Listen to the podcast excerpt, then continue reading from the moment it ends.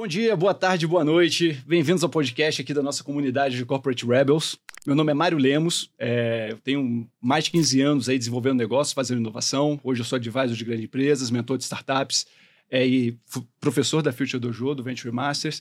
E tem uma iniciativa que a gente chama de inovação generativa, que combina é, IA com inovação para acelerar e melhorar a qualidade dos ciclos de inovação nas grandes corporações. É, inovação é um tema muito interessante porque é fundamental para todas as organizações hoje realizarem isso. Mas o fato é que tem estudos aí de diversas consultorias nos últimos cinco anos que mostram que poucas empresas, poucos CEOs ou poucos executivos estão realmente satisfeitos com os resultados gerados por isso. Tipicamente, o motivo principal é que a inovação dentro de uma grande corporação, ela, um, é feito por ciclos muito longos, né? você demora muito para tirar uma ideia do papel e implementar. Muitas vezes você está fazendo isso de uma forma muito errática, artesanal, sem processos, sem ritos, sem recursos dedicados, tanto quanto pessoas, quanto financeiramente. Né? E isso acaba gerando é, o que a gente chama dos voos de galinha. Você tem uma iniciativa que rapidamente, com alguma mudança organizacional, ela acaba morrendo. Todos esses temas têm uma relação muito forte com o tema de governança corporativa, governança da inovação. E esse é o tema do nosso painel aqui de hoje. É, quando bem feita, uma governança, segundo até um estudo da Accenture, ela traz duas vezes maior resultado, maior crescimento de potencial de receita do que aquelas que não fazem isso de uma forma bem estruturada. Para falar desse tema, hoje nós temos três dos nossos corporate rebels aqui. Cada um aqui vai se apresentar rapidamente, começando pela Ornella. Obrigada, Mário. Eu sou Ornella, eu sou responsável por inovação aberta na BASF, mas na verdade estou há bastante tempo trabalhando nesse tema e eu venho do, do mundo da sustentabilidade, né? Então, inovação sempre foi como uma parte sai para alavancar esse tipo de, de projetos. E eu trabalhei em vários países onde ainda essa estrutura formal de inovação não existia e trabalhei justamente como criar esse, esse processo nos diferentes lugares e realmente é o que você falou, a governança faz toda a diferença, mas é um processo de criação que, que estamos fazendo. Além disso, eu gosto de correr, correr longas distâncias, então isso também faz né, um pouco a corrida da, da inovação, faz esse paralelismo com, com a vida pessoal, é verdade. Gui.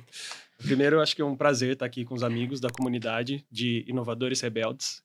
É, eu trabalho com inovação há oito anos. Eu fui mordido pelo bichinho da inovação quando entrei no programa de trainee da empresa que eu trabalho.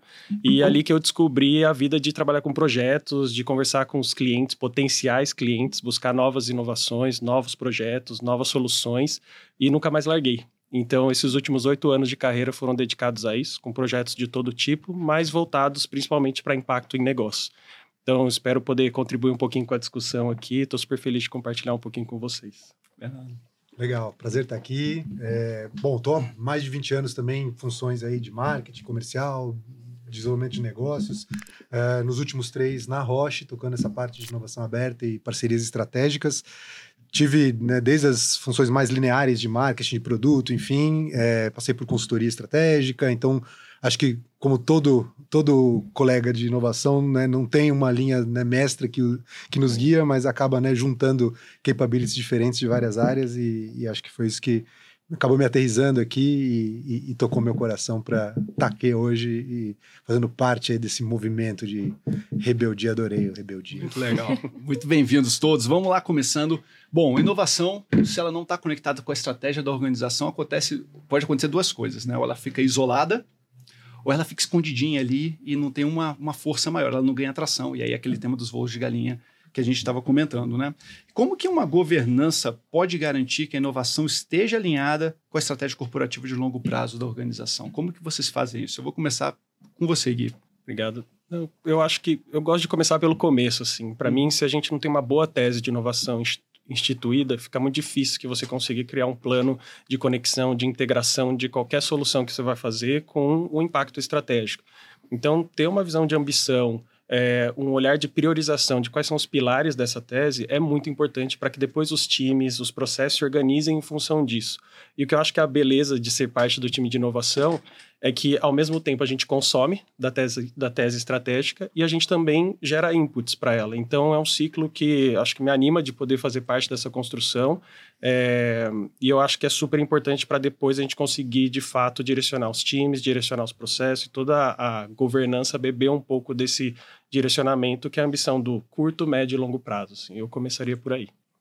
E você, Bernardo, como é que é a perspectiva de como que faz essa conexão da estratégia com o negócio, com a inovação, né? Estratégia de negócio com a inovação. Como é que você tem visto esse tema? É, parece, parece o chavão, mas assim, não é nem estar tá, é, próximo ao negócio, mas tá junto ao negócio, né? Acho que existe talvez uma imagem de inovação ser aquela área, né, que antigamente até ficava num outro prédio, né, botava para a turma não se confundir com, né, o, o, os engravatadinhos e tal, e parece, criava até um ambiente assim, nossa, o que, que os caras fazem, né, do que comem, do como se reproduzem, aquela coisa toda, né, e iam lá para ver o pessoal trabalhando, né, de bermuda, botando post-it na parede e tal, e, e, eu acho que já, já se viu que não é sustentável, né, então acho que está junto do negócio, literalmente, então é mão dada, ombro a ombro, é, tocando essas iniciativas, é, escolhendo as brigas que né, vão ser compradas e, e empurrando essa agenda é, é fundamental. Né? Tem a questão, para mim, assim, que, que, muitas vezes soa contraditório do, de ter esses guardrails, porque quando a gente pensa em inovação, muitas vezes vem aquele viés da criatividade, né? O pessoal fazendo né, é, as maluquices, mas principalmente nesses grandes é, ambientes corporativos, é fundamental ter né, as políticas, né, literalmente ali os, né, o, o que está escrito no papel do que deve, pode, né, é, que, que, queremos perseguir, os processos, os sistemas, né, as metodologias, as ferramentas. Então, isso garante é, a continuidade e a perenidade dessas iniciativas. Porque como você é muito interdependente né, nesses ambientes corporativos complexos, é, você não pode assumir as mesmas premissas de uma startup ou, enfim, de uma empresa menor e mais ágil, que por definição não vai ter né, o mesmo, esses mesmos guardrails. Então, é, é, essa questão também é importante para garantir que essa estratégia seja continuada. Né? Você tocou num ponto muito bacana, que é o tema dos ritos, do, do, do, que, que você tem ali de formalização, que são os guarda-reios que acaba tendo na organização. E tem um guarda-reio que é muito relevante no nível estratégico, que tem empresas que implementam, tem empresas que ainda não implementaram. Acaba sendo uma boa prática que você tem algum comitê de governança da inovação. É, como que vocês veem esses comitês e como que eles conseguem, de fato, ter uma função prática para conseguir fazer esse alinhamento da estratégia com o que está sendo feito de inovação? Pode começar com você nessa parte também, Gui. É, eu penso sempre em três coisas, assim. Para mim, um comitê, ele tem um objetivo muito claro de existir e ele deveria ajudar a gente a avançar com as iniciativas mais do que gerar burocracias, né? Então, eu penso muito num comitê exercendo o papel de sponsorship, ou seja, patrocínio, ter uma liderança forte que aposta nos projetos e que compra a briga, né, para que esses projetos avancem.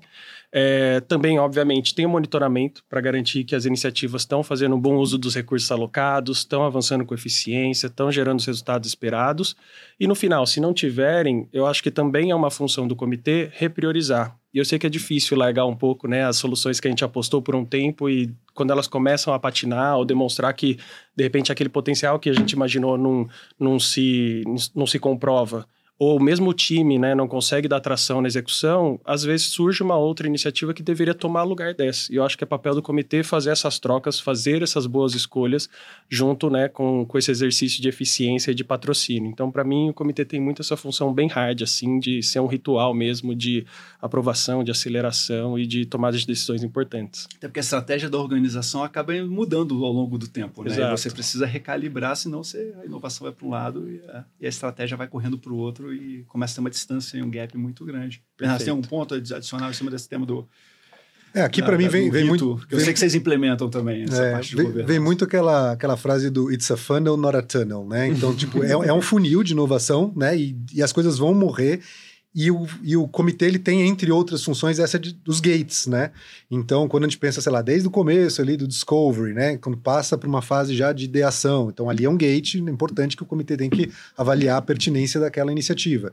Da ideação para contratação, né? Que no mundo corporativo é um parto enorme também, né? Um, é demorado, é complexo, enfim, não, não, tem, não tem atalhos, enfim. Então, é, é, tem atalhos, mas é, a gente vai falar deles logo mais. falar disso depois. É, exato. É, Mas, é, enfim, aí depois, né, para POC em si, né, para prova de conceito, depois para escala, ou para matar, ou para pivotagem. Então, esses gates têm um papel super importante. E para mim, especificamente, quando eu vejo, né, da experiência que a gente teve nesse, nesse, nesse, nesse viés mais corporativo, é a questão de trazer para o jogo as áreas de suporte né, mais cedo.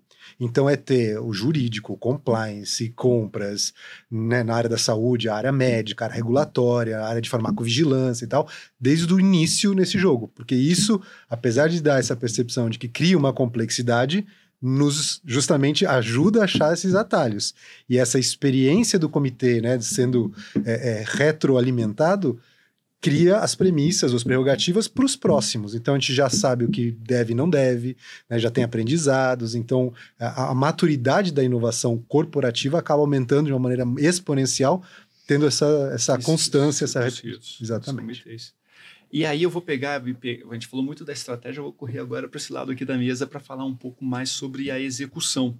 É, e principalmente quando a gente toca no tema de como que os sistemas de governança né, ela podem é, ser estruturados para acelerar as iniciativas inovadoras ao, ao invés de, de atuar como obstáculo, porque também excesso de governança engessa.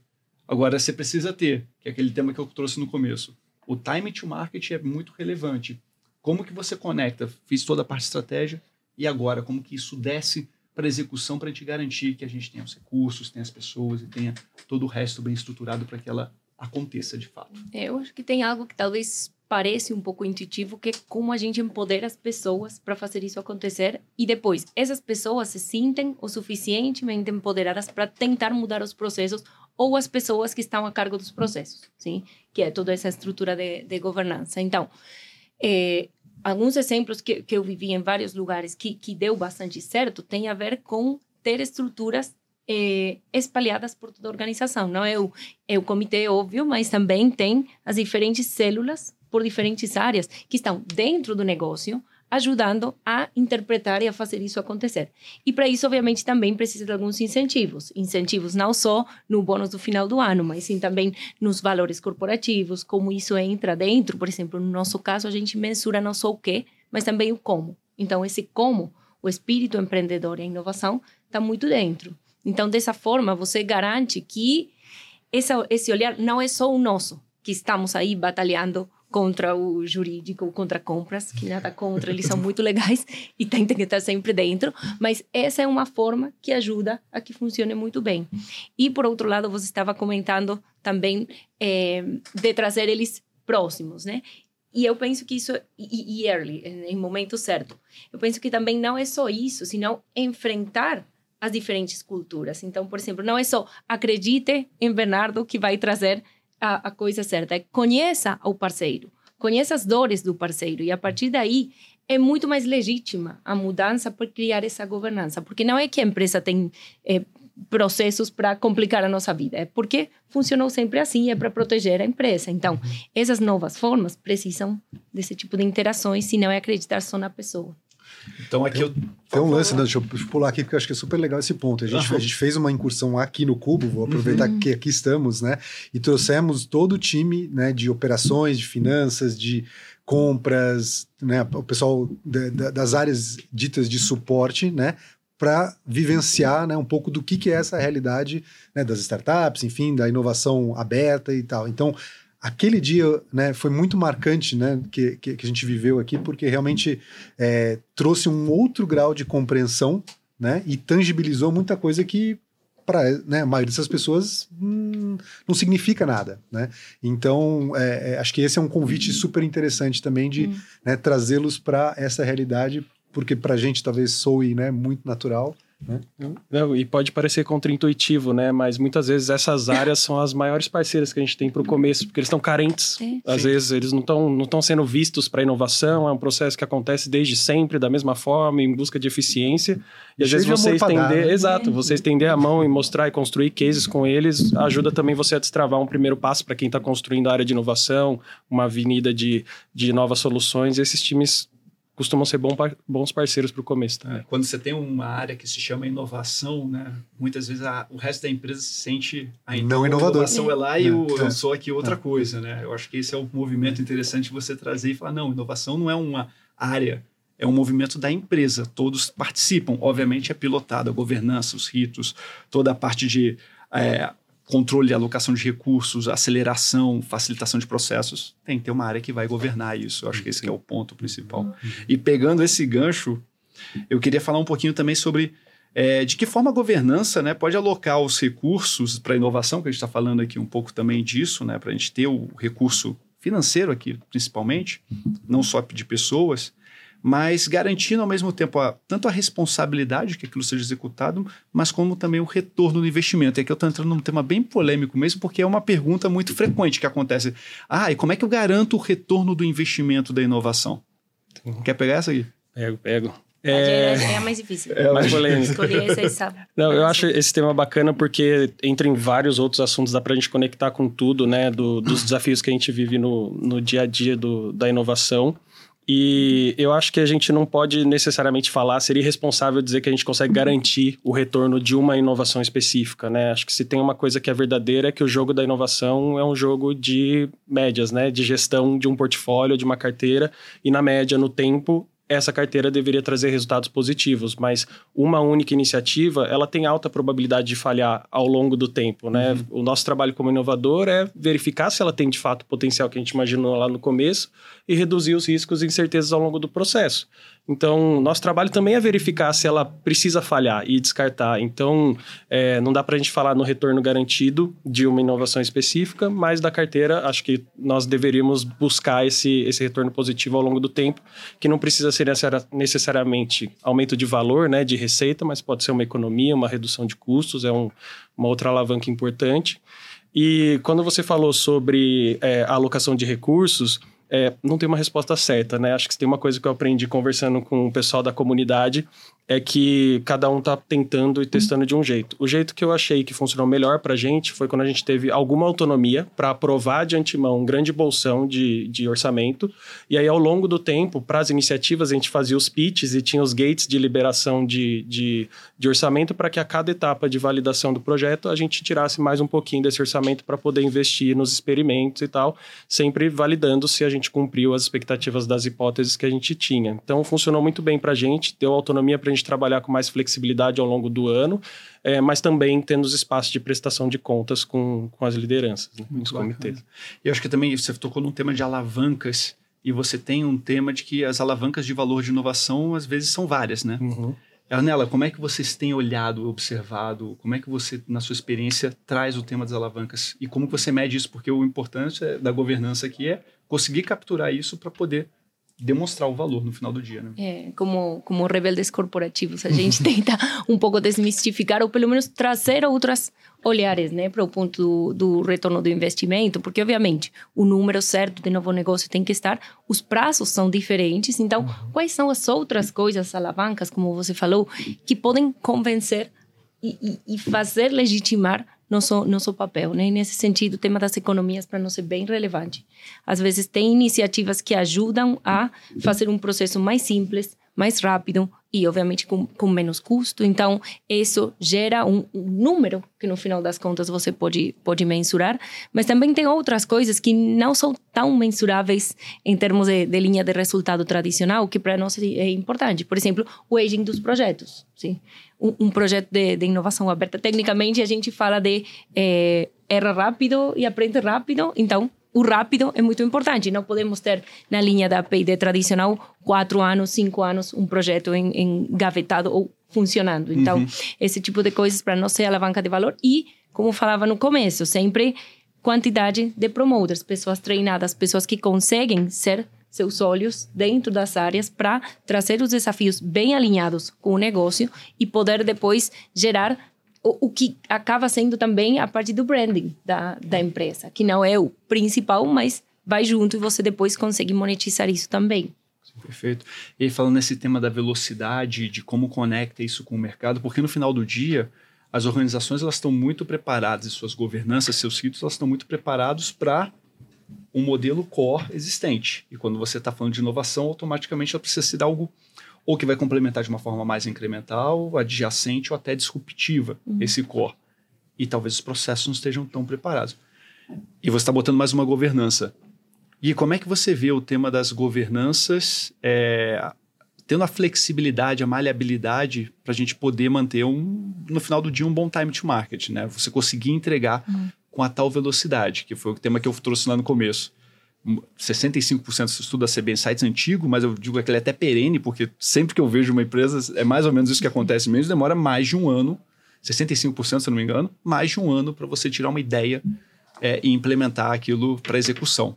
Como é que você vê essa flexibilidade? Como é que vocês têm como é que você enxerga as possibilidades de você flexibilizar o processo? É, acho que só para pegar o gancho no que vocês estavam comentando, acho uhum. que tem dois riscos super importantes para quem trabalha com inovação e acho que o primeiro e mais importante deles é se a gente está fazendo algo que o nosso cliente não quer. Ninguém pediu, ninguém tem um problema para ser resolvido. E eu acho que a governança deveria ser capaz de identificar isso Perfeito. e evitar que essas coisas avancem.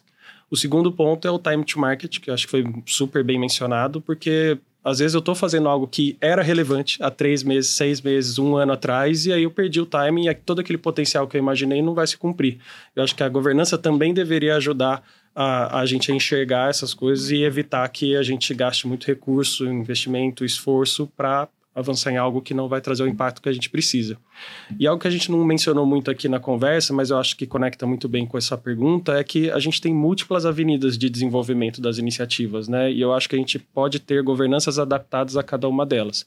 Então, uma parte dos projetos faz sentido a gente desenvolver internamente, mas outra parte faz sentido contratar uma startup, investir numa startup. E aí você precisa é, como governança, identificar essas diferentes avenidas, a natureza dessas soluções e entender que para cada caso eu preciso ter soluções específicas. Para dar um exemplo, para não ficar no abstrato aqui, uhum. é, quando a gente fazia trabalho com startups, a gente teve que criar um processo de é, liberação de recurso, de pagamento, que era todo específico para cumprir os prazos e a, o contexto de uma startup, que tem pouco orçamento disponível, tem que gerar resultado rápido para poder se sustentar e, e é uma, uma, empresa muito menos estruturada do que a gente, que é um grande navio.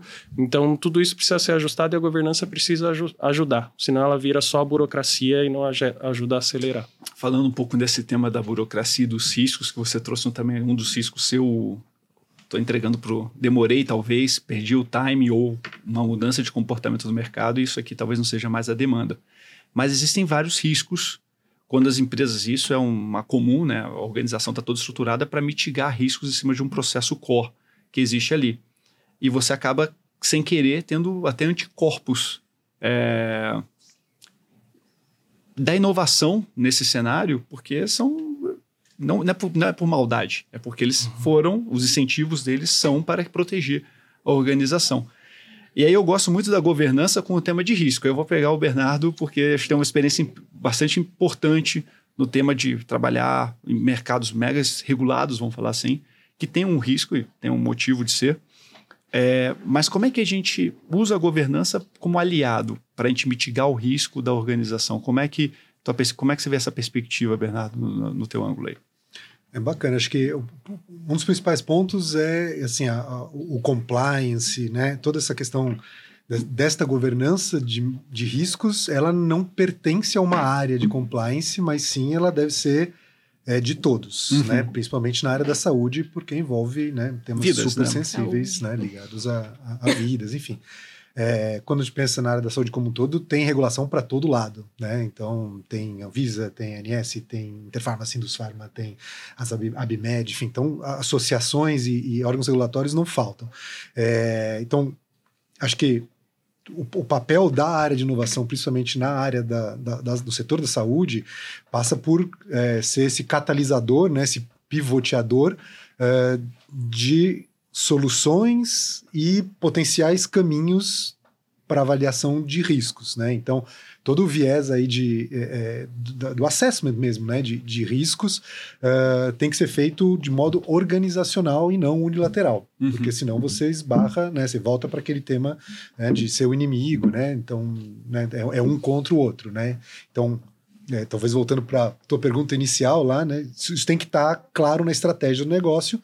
Para isso, ter o push que precisa né, acontecer corporativamente. Porque todos precisam estar olhando para este mesmo norte. Né? É... E para mitigar. E, aí, e para então, mitigar. E aí acho que volta a minha pergunta, talvez eu estou né, aqui redundante, mas trazer a turma mais cedo para o jogo possível. Né? Porque uma vez que você gerou uma expectativa na alta liderança, no time que está trabalhando, muitas vezes no cliente, porque você foi lá, talvez perguntar para ele, faz sentido isso? O cara fala, super faz sentido, né? A barra subiu aqui e tal, e depois de três, quatro meses trabalhando naquilo, você fala, agora eu vou chamar a turma aqui do compliance, do jurídico, não sei o quê, e aí vem um banho de água fria, fala, cara, mas aqui não dá, isso aqui, né? É, casquinha de banana aqui e tal. Então, é, quanto mais cedo você tem né, essa turma envolvida, né? Você mais chance você tem de achar os caminhos que você consegue dentro da regra do jogo, sem né, ferir nenhuma, sem agredir nenhuma. Mas tendo a flexibilidade, a maleabilidade. É. Até porque tem muita zona cinza que vai ter ali, né? Tem muita zona cinza. Na né? inovação, a gente está sempre falando de riscos importantes, né? E que você só vai descobrir, às vezes, depois que você botar a solução no ar, né? Pelo menos fazer um piloto, alguma Exatamente. coisa. E, e talvez conecte com o teu ponto também do tempo, né? Uhum. Então, normalmente, uma, um, uma iniciativa que nunca foi percorrida, ela vai demorar mais tempo naturalmente. Uhum. Né? Num segundo projeto que né, tem aquele, aquelas mesmas premissas, ele, as pessoas já, já aprenderam, né, já pavimentou o caminho. Já pavimentou o caminho, então o contrato vai demorar metade do tempo, né, as uhum. avaliações vão ser né, mais objetivas, né, as métricas vão estar mais claras de como mensurar, os aprendizados estão sendo incorporados. Então, muitas vezes, este primeiro projeto ele tende a ser mais demorado é, mesmo, né, para dar essa musculatura para a organização. Eu queria puxar esse gancho, até por causa que o nosso tempo já está, infelizmente, passa se esgotando, rápido, né? passa muito rápido. Mas eu queria falar um pouco daquela parte legal, um momento de vulnerabilidade. Que erros vocês já cometeram na estrutura, na governança, rodando os processos de inovação que vocês queriam compartilhar, para exatamente como uma dica para as pessoas que estão nos assistindo, para elas fugirem desses erros? É, posso começar com você, Anela? É, são muitos, mas eu escolhi um que está totalmente alinhado com isso que você falou, né? De trazer cedo as pessoas para a mesa. Trazer uhum. cedo é um acerto, não é um erro. Mas o erro é trazer cedo pensando que o projeto é ótimo e que eu já começou a presença de falar inovação aberta, você tem que topar e ir junto, sim? Realmente requer muito investimento, não só de early uh, warnings, mas também dessa coisa de explicar de que se trata, quais são os riscos que eles veem tudo como eles elas tudo como risco quando na verdade temos que ter um espaço de experimentação e não pensar que tudo todo mundo concorda com a gente desde o começo. É investir esse tempo, realmente deixar na gante do projeto esse tempo para falar sempre com essas pessoas, explicar, entender, envolver as partes desde o começo e coisas que são parecem muito simples, na verdade que a empresa dá por óbvio, que tem que estar assim no NDA ou nos contratos de, antes de fazer a POC, é, podem mudar e já você deixa um legado para todo o resto da organização e as próximas é, as próximas gerações que vão fazer diferentes projetos de, de, inovação. Eu acho que tem um ponto que acho que até para deixar bem claro, né, nosso pessoal, assim, o processo de inovação ele é um processo de mitigação de risco. Hum. E o legal é você botar as coisas